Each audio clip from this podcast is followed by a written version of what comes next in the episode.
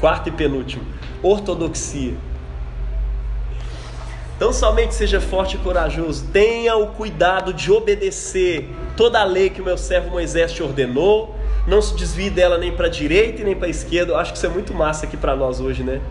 Nem para a direita e nem para a esquerda. Têm uns irmãozinhos da direita aqui, mas olha só. É, é, não se desvie nem para a direita nem para a esquerda ou esteja na direita, esteja na esquerda, não se desvie dessas palavras, para que você seja bem sucedido em tudo ou por onde quer que você andar. Deus e a sua palavra, meu irmão, são um só. Você crê nisso?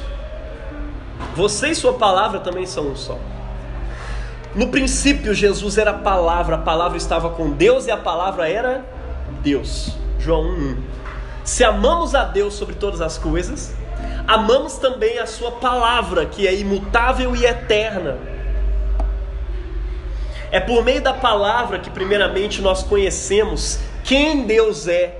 Ou seja, dessa palavra depende a vida eterna. Conhecer a Deus depende de você cultivar, preservar essa palavra que é viva, que é Jesus e que está expressa para nós e revelada na Escritura do Velho e do Novo Testamento.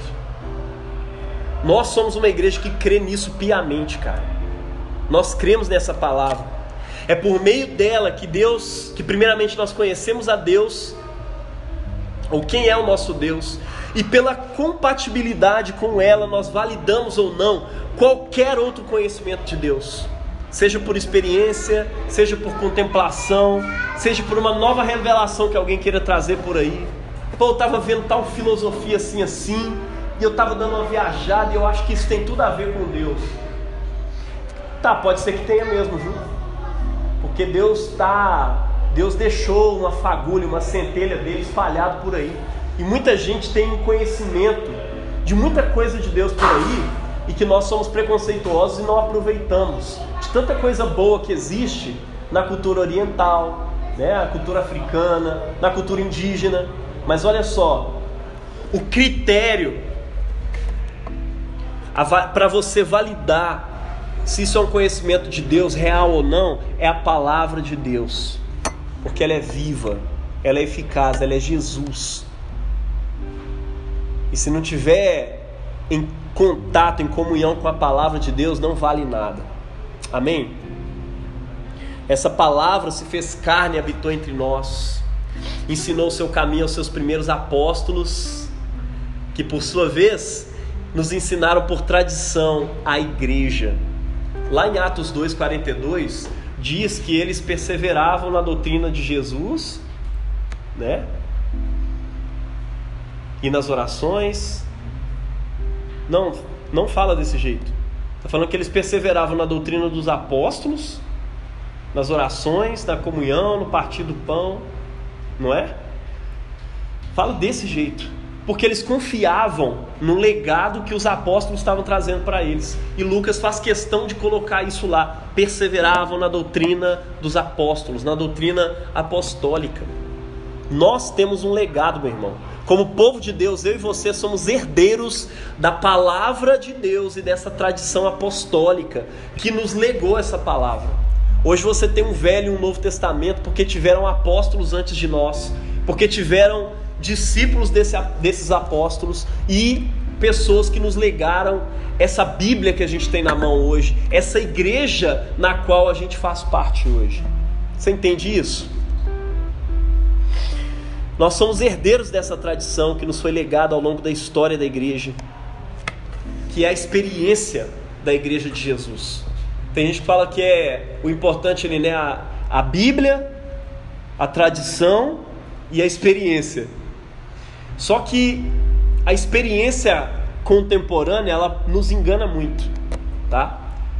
E outra coisa, a tradição já é a experiência da igreja. Nunca se esqueça disso. Quando alguém vier trazer, ah, mas a tradição e a experiência. Cara, a tradição é a experiência da igreja. Com Jesus, com a palavra de Deus, com o Espírito Santo. Então confie na tradição que nos foi legada.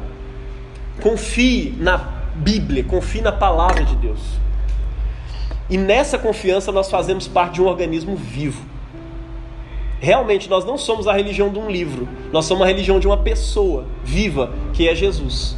E por meio de uma tradição que não é morta, é uma tradição viva, que é a experiência da igreja ao longo dos séculos, nós vivemos como igreja, que é o corpo de Cristo. É Cristo na terra, é um organismo vivo que está na terra e está no céu. É a trindade misturada com o ser humano aqui, no movimento contínuo, reconciliando o mundo com ele mesmo.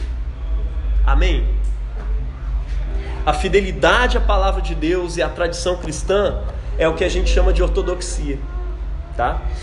E é no desvio dela que está a nossa ruína como igreja e a mais densa escuridão da nossa alma. Como assim escuridão? É trevas? Sim. Lâmpada para os meus pés é a tua palavra e luz para o meu caminho. Quando eu me afasto dessa palavra, eu estou em escuridão. A minha existência sem a palavra é escuridão, porque eu sou um ser caído. Eu preciso da palavra. Ortodoxia, cara, é manter a luz da palavra acesa. Ortodoxia é caminhar à luz dessa palavra. Isso é vida eterna também. Tá tudo interligado, né? Vida eterna, comunhão, vida de oração. É não negociar sequer uma vírgula desse legado que nós compartilhamos enquanto povo de Deus na terra. É o nosso dever viver e ensinar isso aos nossos discípulos. Amém? Isso é ortodoxia. Não é ortodoxia sobre coisas secundárias, sobre interpretações do tipo, olha, aqui nós somos calvinistas, aqui todo mundo tem que ser calvinista, e quem não é calvinista não é ortodoxo. Temos que ser conservadores e quem não é conservador não é ortodoxo.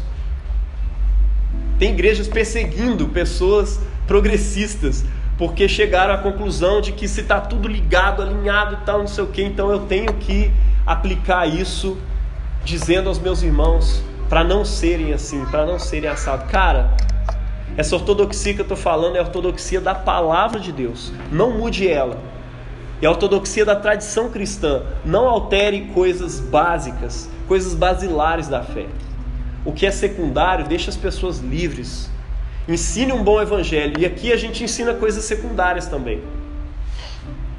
Como pastor, eu estou discipulando vocês em direção a várias coisas escatológicas por exemplo, a gente aqui não crê, mas embora você tenha liberdade para crer, mas eu ensino as pessoas aqui a não serem dispensacionalistas. Mas ser dispensacionalista é pecado? Não. Mas eu ensino diferente aqui, como pastor e como discipulador dessa igreja. Tá entendendo?